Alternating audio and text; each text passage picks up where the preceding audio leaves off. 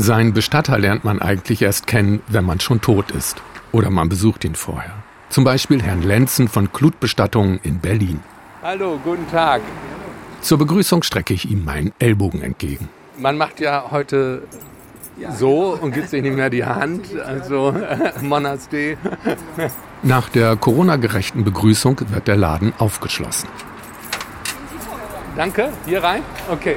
Dielenboden, Stuck an der Decke, Urkunden in Sütterlin-Schrift, der Atem von vielen, vielen Jahrzehnten und noch viel, viel mehr Bestattungen. Das ist ja schon ein alter Betrieb. Ja, über 150 Jahre. 1861 gegründet. Immer im Familienbesitz eigentlich? Immer im Familienbesitz. Also ich bin ja quasi eingeheiratet, also insofern nicht die direkte Linie, wenn man so will, aber im Prinzip die fünfte Generation, genau. Die fünfte Generation. Genau. Okay. Ja. An den Wänden hängen alte Fotos.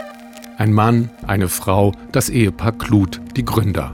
Vielleicht haben sie noch gelebt damals, 1929, als die große Hoffnung der Weimarer Republik zu Grabe getragen wurde. Herbst 1929. Schatten über Babylon. Eine sechsteilige Podcast-Serie von Volker Heise.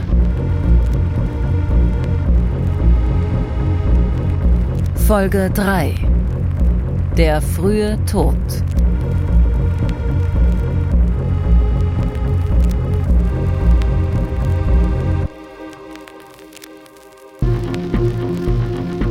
Am 1. September 1929 lastet drückende Hitze auf der Stadt.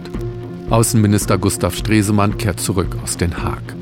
Es gibt Gerüchte über seinen Gesundheitszustand. Auf den Reichstag wird ein Attentat verübt. Eine Bombe explodiert morgens um halb fünf in einem Lichtschacht.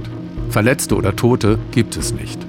Ein Taxifahrer meldet sich und berichtet, er habe zum Zeitpunkt des Attentats zwei Männer gefahren. Ich fuhr die Kurfürstenstraße entlang und plötzlich wurde ich angerufen. Zwei Herren kamen auf mich zu, sie wollten die Straße zurück. An der Ecke Nürnberger Straße sollte ich stoppen. Einer der Männer stieg aus. Er ist in das Eden-Hotel gegangen und kam mit einer Mappe unter dem Arm zurück. Ich erhielt den Auftrag, nach dem Reichstag zu fahren. Ein Augenzeuge erzählt. In der Nacht sah ich am Platz der Republik einen Personenkraftwagen halten, dem zwei jüngere Leute entstiegen. Diese gingen nach dem Reichstag zu, kehrten aber schon nach kurzer Zeit zum Kraftwagen zurück und fuhren in Richtung Lehrter Bahnhof. Kurz darauf sei eine Bombe explodiert. Auch der Taxifahrer hört den Knall, macht sich aber keine Gedanken. Da ich während meiner Zeit als Chauffeur wiederholt mit Sonderlingen zu tun hatte, legte ich diesem Vorfall keine besondere Bedeutung bei. Unbeeindruckt von der politischen Wetterlage werden in Babelsberg die Dreharbeiten für den neuen Uferfilm Der blaue Engel vorangetrieben.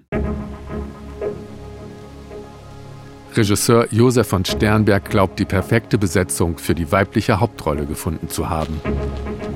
Marlene Dietrich. Doch er stößt auf Widerstände. Die Studiobosse der UFA legen ihr Veto ein. Auch dem Star des Films Emil Jannings gefällt die Idee überhaupt nicht. Selbst Marlene Dietrich scheint zu zögern, berichtet Sternberg. Sie sagte, sie hätte den Eindruck gehabt, man wolle sie für eine Nebenrolle engagieren. Ich wiederholte, es sei für die Hauptrolle. Das schien sie zu ärgern, als hätte ich sie beleidigt. Sie sagte, sie könne nicht spielen. Sie habe in drei Filmen gespielt, in denen sie nicht gut gewesen sei. Eine Selbsteinschätzung von Marlene Dietrich, die nicht ganz von der Hand zu weisen ist, sagt der Autor Edgar Rey. Er hat ein Buch über die Entstehung des Blauen Engels geschrieben. Für sie selbst und auch so im Berliner Filmbusiness galt ihre Karriere eigentlich als erledigt. Sie war schon Ende 20, hatte alles Mögliche gespielt, war nie entdeckt worden, hatte zwei Hauptrollen gehabt, beide Filme waren gefloppt. Und eigentlich war sie auch selbst davon überzeugt, dass ihr großer Traum, nämlich nochmal richtig Filmschauspielerin zu werden und Erfolg zu haben in dem Business, sich nicht erfüllen wird. Um Marlene Dietrich durchzusetzen, will Sternberg Probeaufnahmen machen, mit ihr und mit Lucy Mannheim. Marlene Dietrich berichtet, Lucy Mannheim sei die große Favoritin. Sie war bekannt und legte großen Wert auf die Rolle. Sie besaß die Gabe, die Gunst von Emil Jannings zu gewinnen. Der hatte ein Faible für dicke Hinterteile. Die Rolle gegen den Willen von Emil Jannings und der UFA mit Marlene Dietrich zu besetzen, wäre ein Affront. Jannings hat gerade einen Oscar gewonnen. Und seine Favoritin kann singen. Eine Frau von meinem Rang kennt die Liebe, Gott sei Dank. Hätte sie in einer Nacht jeden Mann nicht verrückt gemacht, das wäre ja gelacht. Eine Frau von meinem Rang kennt die Männer durch die Bank. Sie diktiert und der Mann pariert und sekiert, bis er sich nicht rührt. Und dann kommt sie still, wie sie will an ihr Ziel. Bei Klut Bestattungen ist die Begrüßung vorbei. Wir haben Kaffee getrunken. Jetzt gibt es eine Führung durch die Räume. Sarg- und Urnenausstellung und ähm, können eben mit den Kunden dann entsprechend hierher gehen, sodass sie sich was aussuchen können. Nicht alle Kunden wollen das, manche wollen auch lieber im Katalog gucken und bleiben etwas auf Distanz mit den Sagen und den Urnen. Also, ähm, oh. was sagen, jetzt muss ich einmal ans Telefon. Klar. Blutbestattung in Lenzen, guten Tag. Am anderen Ende ist ein Kollege aus der Branche. Ja, grüß dich, moin. Er braucht professionelle Hilfe bei einer Leiche. Ja, ich glaube, es ist am einfachsten, weil ich denke, das macht dann doch Sinn, einmal einzubalsamieren. Ne, und dann brauche ich nicht die Maschine. Genau. Während Herr Lenzen das Fachgespräch fortführt, werden draußen Blumen geliefert und von der Auszubildenden angenommen. Sie heißt Angelina Lehmann und ist im ersten Lehrjahr. Ich helfe ihr, Nelken, Lilien und Vergissmeinnicht hineinzutragen. Und gibt es denn Lieblingsblumen oder, oder besondere Blumen bei Beerdigung? Gibt es so, ich sag mal, Standardblumen? Ja. Also ich glaube, der Klassiker sind Rosen. Rosen? Mhm. Ich möchte vielleicht auch sagen rote Rosen. Okay. Also die sind wirklich ein Klassiker. Aber heute nicht. Heute ist mehr was anderes, ne? Gelbe Rosen. Kleine Rosen sind dabei. Ja. In der Zwischenzeit hat Herr Lenzen sein Gespräch beendet. Alles klar, dann bis nachher. Danke, ciao, ciao. Ja, das war ein Bestatterkollege. Wir machen ja auch so äh, Konservierung und Rekonstruktion von Verstorbenen. Das ist so ein bisschen so ein Nischenbereich, den wir mit abdecken, wo wir eben dann auch für andere äh, Bestatter arbeiten, nicht nur für unsere eigenen Kunden. Sind das Leute von Unfällen oder, oder Also teilweise ist das auch so. In dem Fall ist das nicht so. Der hat einfach einen Moment sozusagen ungekühlt, bevor er dann gefunden wurde, gelegen. Aber sowas wie Unfälle oder so gibt es natürlich auch. Ja.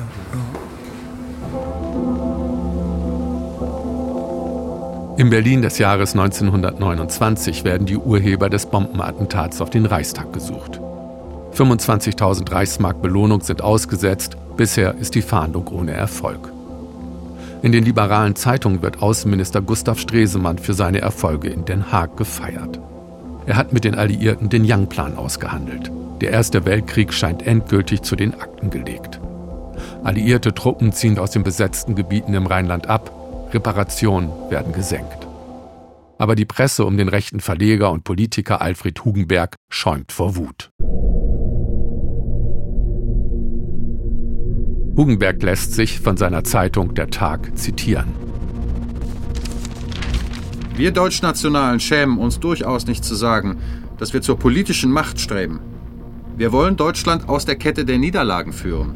Es muss ein Sturm entfacht werden, der den Tributvertrag hinwegfegt. Die Wut auf Stresemann ist groß. Er war früher ein Anhänger der Monarchie und wurde zu einem glühenden Verteidiger der Republik. Ein Konservativer, der wusste, was die Uhr geschlagen hat. Der Historiker Christoph Kreuzmüller über ihn. Stresemann ist wirklich jemand, der sozusagen den Bogen hin zur Republik gemacht hat und nur ganz schwer als Vaterlandsverräter von Hugenberg und Konsorten hätte angegriffen werden können. Die greifen ihn trotzdem an, aber so richtig viel Fläche bietet er nicht.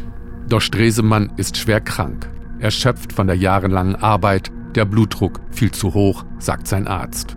Die Erscheinungen sind auf die aufregende Tätigkeit Dr. Stresemanns zurückzuführen. Ich habe den Außenminister immer wieder eindringlich zur Zurückhaltung gemahnt. Stresemann hält sich nicht zurück. Gegen den Rat seines Arztes macht er sich nach Genf auf zum Völkerbund. Während er im Zug sitzt, beginnen in Babelsberg die Probeaufnahmen. An den Tag der Probeaufnahmen hat Marlene Dietrich keine guten Erinnerungen, obwohl sie später sagen wird, mir war gleichgültig, ob ich die Rolle bekomme oder nicht. Ein Satz, den Edgar Rey ihr nicht ganz glauben kann. Also die träumt davon, bevor sie da gefragt wird. Da hat, die hat jede Schauspielerin in Berlin von geträumt, für diese Rolle angefragt zu werden, ohne zu wissen, was es ist. Sternberg steckt Marlene Dietrich in ein enges Paillettenkleid, lässt ihr die Haare mit der Brennschere richten und schickt sie vor die Kameras. Film 701, Sternberg, Frau Dietrich, 195, Aufnahme 3. Jetzt aber falsch spielst, verstehst du? Dann gibt's einen Tritt.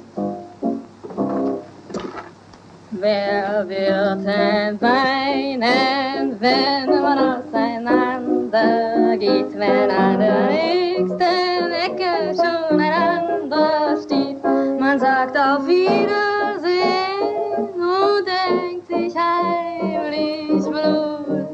Na, endlich bin ich wieder mein Verhältnis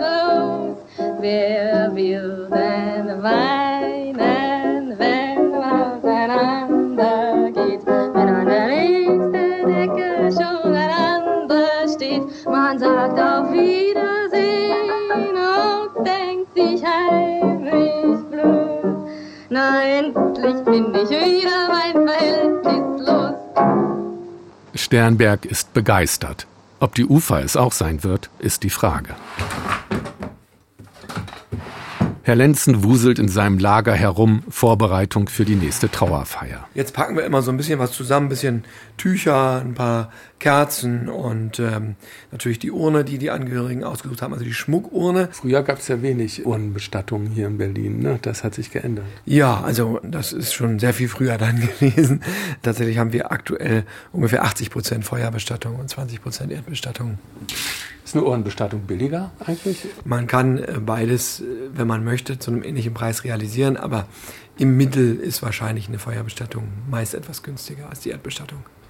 Er packt noch den Bildständer ein für das Foto neben der Urne. Dann zieht er den Vorhang zu und holt die Schlüssel. Jetzt hin? Jetzt geht's in die Bergmannstraße. In die Bergmannstraße? Genau. Ja, da wohne ich. Ja, passt ja. Mit Herrn Lenzen überquere ich die Straße und steige zusammen mit seiner Azubi in einen großen schwarzen Mercedes. Dann geht es los. Auf der Fahrt fällt mir ein, gibt es nicht ein besonderes Grab auf dem Friedhof in der Bergmannstraße? Da ist Stresemann begraben, ne? Wenn Sie es sagen. ja, doch, stimmt. Ich glaube, ja. Am 9. September 1929 berichten die Zeitungen aus Genf Gute Stimmung beim Völkerbund. Große Rede Stresemanns. Er beschwört noch einmal den Frieden in Europa. Nationen, die gestern noch Feinde waren, könnten jetzt eine gemeinsame Zukunft haben. Es gibt viel Beifall. Die Rede ist nicht aufgezeichnet worden, aber sein politisches Credo fasste er schon ein Jahr vorher so zusammen.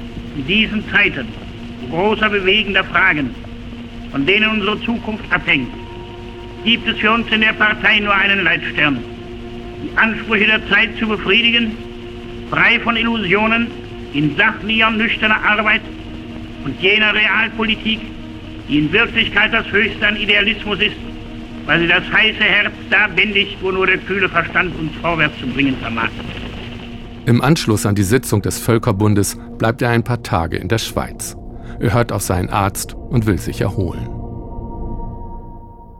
In Berlin werden einige Tage später die Bombenattentäter gefasst. Unter ihnen ist auch Ernst von Salomon. Er gehört dem Umfeld eines ganz besonderen Milieus der Weimarer Republik an, so Christoph Kreuzmüller. Es gibt eine ganze Generation von jungen Männern, die durch vierjährige Kriegserfahrung völlig brutalisiert, traumatisiert sind. Und diese Generation junger Männer hat Morden gelernt und einige von denen betreiben das weiter, so Landsknechtmäßig. Bezeichnen sich ja auch als Landsknechte. Die Geschichte der Weimarer Republik ist auch eine Geschichte der Putsche, der Revolten, der Attentate. Von Salomon war an jenem Kapp-Putsch beteiligt, an dessen Spitze Adolf Hitler stand, der neue Mitstreiter von Alfred Hugenberg. Von Salomon hat außerdem Attentate mitorganisiert auf jüdische Politiker, auf Demokraten, auf Pazifisten. Er kam immer mit einem blauen Auge davon. Die Täter gehen ja in der Regel mehr oder weniger straffrei aus, weil die Gerichte eher sie unterstützen, eher konstatieren, dass sie aus einer ordentlichen Gesinnung gehandelt hätten. Und das ist natürlich auch jemand, der eine gute Familie hat und gute Bildung und vielleicht durch den Ersten Weltkrieg ein bisschen rausgerissen, sowas. In Babelsberg kommt es zum Showdown der Schauspielerin und der Egos. Josef von Sternberg berichtet. Im überfüllten Vorführraum zeigte man die beiden Probeaufnahmen von Luzi Mann und Marlene Dietrich. Einstimmig entschied man sich gegen Marlene Dietrich. Ich glaubte meinen Ohren nicht zu trauen. Vor allen Dingen Jannings wollte es nicht. Jannings hat ja gesagt, die hat ja nicht mal eine Schauspielschule besucht, was stimmt, aber er selbst auch nicht. hat ihn aber nicht gestört. Also äh, was ihn selbst anging, war das irgendwie anders zu bewerten. Der hat gesagt, erstens sieht sie aus wie eine kaltende Kuh, seine Worte. Und zum Zweiten, äh, auch Rittau, der, der, Kameramann, hat ja schon mehrfach mit ihr gearbeitet, hat gesagt, die hat ein Pfannkuchengesicht, vollkommen undrehbar. Und alle, die sich geäußert haben, waren der Meinung, naja, da müssen wir jetzt nicht drüber reden, die wird es jetzt nicht sein. Zu Hause bei Mann und Kind wartet Marlene Dietrich auf Nachricht. Aber auch ihr ist zu Ohren gekommen. Alle waren einhellig der Meinung, Luzi Mannheim sei die bessere. Nach kurzer Fahrt erreiche ich mit Bestatter Lenzen und seiner Azubi den Friedhof Bergmannstraße. Wir finden sogar einen Parkplatz. Herr Lenzen ist nicht der einzige Bestatter an diesem Tag auf diesem Friedhof. Erstmal die Lage sondieren, mal gucken, ob wir schon rein können oder ob noch jemand anders drin ist in der Kapelle. Wir gehen Richtung Kapelle. Eine Trauerfeier läuft noch. Vor der Kapelle wartet aber schon die Gärtnerin mit einer Schubkarre, um die Blumen zum Grab zu bringen. Die Tür der Kapelle geht auf, der Bestatter mit der Urne kommt heraus, es folgt der Pfarrer, dann die Angehörigen. 30 Minuten dauert eine Trauerfeier, man kann aber auch eine ganze Stunde buchen. Um die nächste Feier herzurichten, bleibt eine Viertelstunde Zeit. Herr Lenzen und Frau Lehmann eilen in die Kapelle, noch läuft die Musik der anderen Trauerfeier, sie klingt indisch und kann jetzt ausgestellt werden. Zügig beginnt der Aufbau. Das Podest für die Urne aufstellen und das Bild des Verstorbenen. Tücher ausbreiten und die Blumen richten. Jeder Handgriff sitzt bei Herrn Lenzen. Es ist natürlich immer so, wenn man jetzt diese kurzen Wechsel hat, kann man auch nur bedingt viel an Dekoration machen. Aber ich denke, so für das, was wir, was wir machen können, versuchen wir schon mal ein bisschen was herzurichten. Sie haben jetzt zum Schluss Kerzen aufgestellt, ne? Genau, ja, das ist einfach, die machen wir jetzt natürlich gleich noch an. Und alles dann, das ist jetzt eher in dem Fall schön, weil wir viel Blumen haben. Das ist auch nicht immer der Fall. Manchmal hat man dann auch nur ein, zwei einzelne Blumen oder sowas. Dann macht man eben mehr mit Kerzen. Gibt es manchmal auch gar keine Blumen, dass gar niemand da ist? Kommt auch vor, ja, dass wir sozusagen ganz, äh, ganz stille Beisetzungen haben. Und dann, ja, ist es manchmal so, dass der Bestatter und der Pfarrer allein sind. Zum Schluss werden die Kerzen angezündet. Der Organist ist schon da, zur Freude von Frau Lehmann. Es ist immer ganz schön, wenn der Organist auch früher kommt und wenn man dann dekoriert, dann ist es schön, wenn man so eine Hintergrundmusik hat.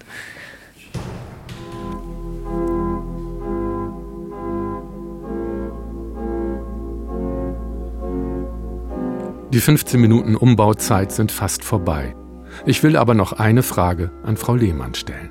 So Momenten wie jetzt, ne? wenn man eigentlich draußen warten die Angehörigen, ist jetzt schon alles fertig und ist es für Sie manchmal noch so ein Moment von innerer Einkehr? Ja, definitiv. Also einerseits beobachte ich nochmal, ist wirklich alles so, wie es sein soll. Habe ich irgendwas vergessen? Aber dann fängt man eben doch an, runterzukommen und sich darauf vorzubereiten, dass gleich eben eine Trauerfeier stattfindet. Und dass man einfach an dieser Trauer auch teilnimmt, egal wie sehr man das jetzt an einem so antreten lässt. Aber für sie ist das ja Routine, nicht? Und für die ist es absolute Ausnahmesituation, nicht? Es ist aber trotzdem, also auch wenn es Routine ist, jetzt, wo alles fertig ist, wird es eben nicht mehr Routine.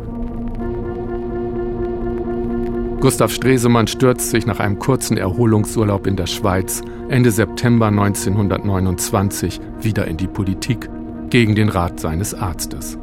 Die Arbeitslosenversicherung soll reformiert werden, die Große Koalition aus Sozialdemokraten und Bürgerlichen droht daran zu scheitern. Am 3. Oktober nimmt er tagsüber an Sitzungen teil. Ein Abgeordneter berichtet. Er war nachmittags beim Kanzler, mittags in der Fraktion. Als er hörte, dass um 5 Uhr eine weitere Sitzung sein sollte, sagte er, ich komme nicht mehr. Zu Hause legt sich Stresemann ins Bett. An seiner Seite ist eine Krankenschwester. Er fragt nach einer Zahnbürste. Sie sieht, wie sich seine Züge verkrampfen und ruft den Arzt. Um halb elf erlitt er den ersten Schlaganfall, der zu tiefer Bewusstlosigkeit führte.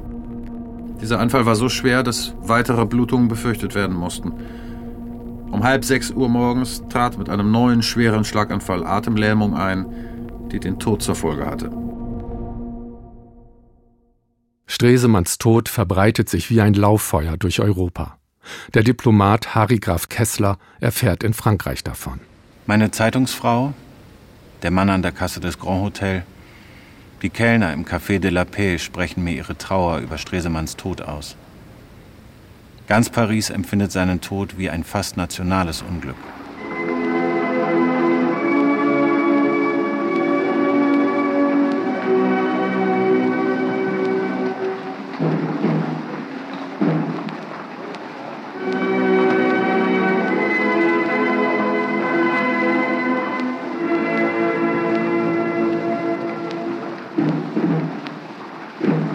In Berlin wird ein Staatsbegräbnis angeordnet. Stresemann wird zuerst im Reichstag aufgebahrt, dann mit einem Trauerzug zum Friedhof überführt, am Außenministerium vorbei. Die Straßen sind gesäumt von Menschen. Sie ziehen ihre Hüte, das Radio überträgt live. In langsamem Schritt zieht die Spitze des Zuges an unserem Mikrofon vorüber. Halt zu stillem Aufenthalt, zu stiller Einkehr vor dem Arbeitszimmer des großen Staatsmannes. Minutenlang bleibt der Zug vor dem Ministerium stehen. Die Menschen schweigen. Zu ihrem Glück oder zu ihrem Unglück können sie nicht in die Zukunft sehen. Der Trauerzug setzt sich wieder in Bewegung zum Friedhof hin. Gustav Stresemann hat das Auswärtige Amt verlassen.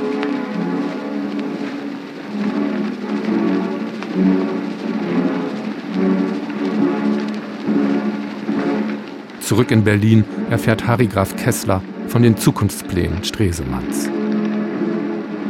Er wolle einen kurzen Urlaub nehmen, dann die zweite Hager Konferenz mitmachen, nachher, sobald der Young-Plan im Reichstag angenommen sei, wieder länger auf Urlaub gehen, am 30. Juni 30 die Befreiungsfeier im Rheinlande leiten und dann zurücktreten.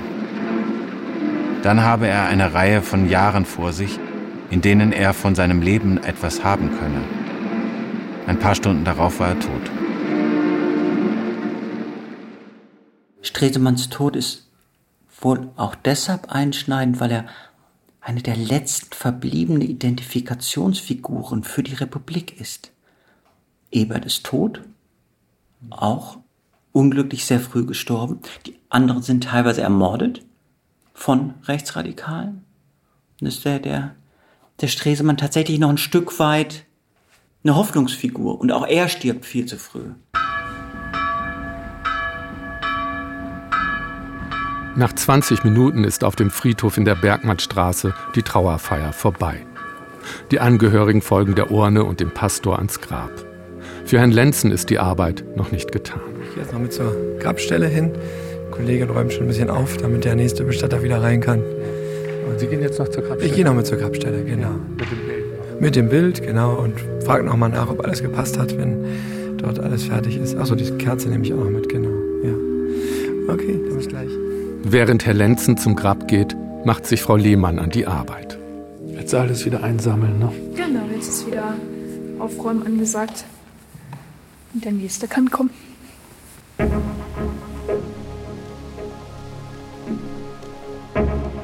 Zwei Dinge sind für 1929 nachzutragen.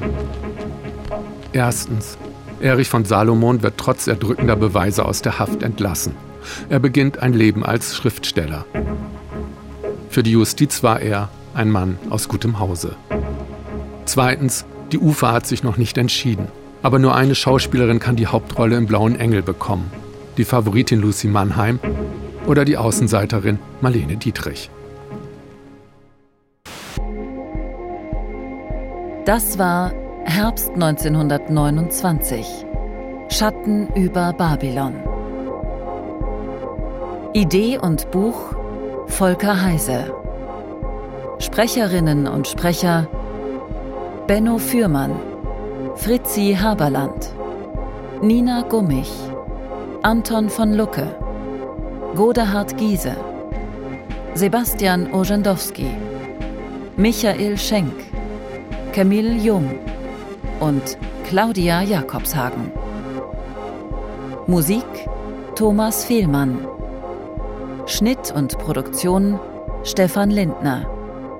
Recherche Lea Brinkschulte. Redaktion Diane Arapovic.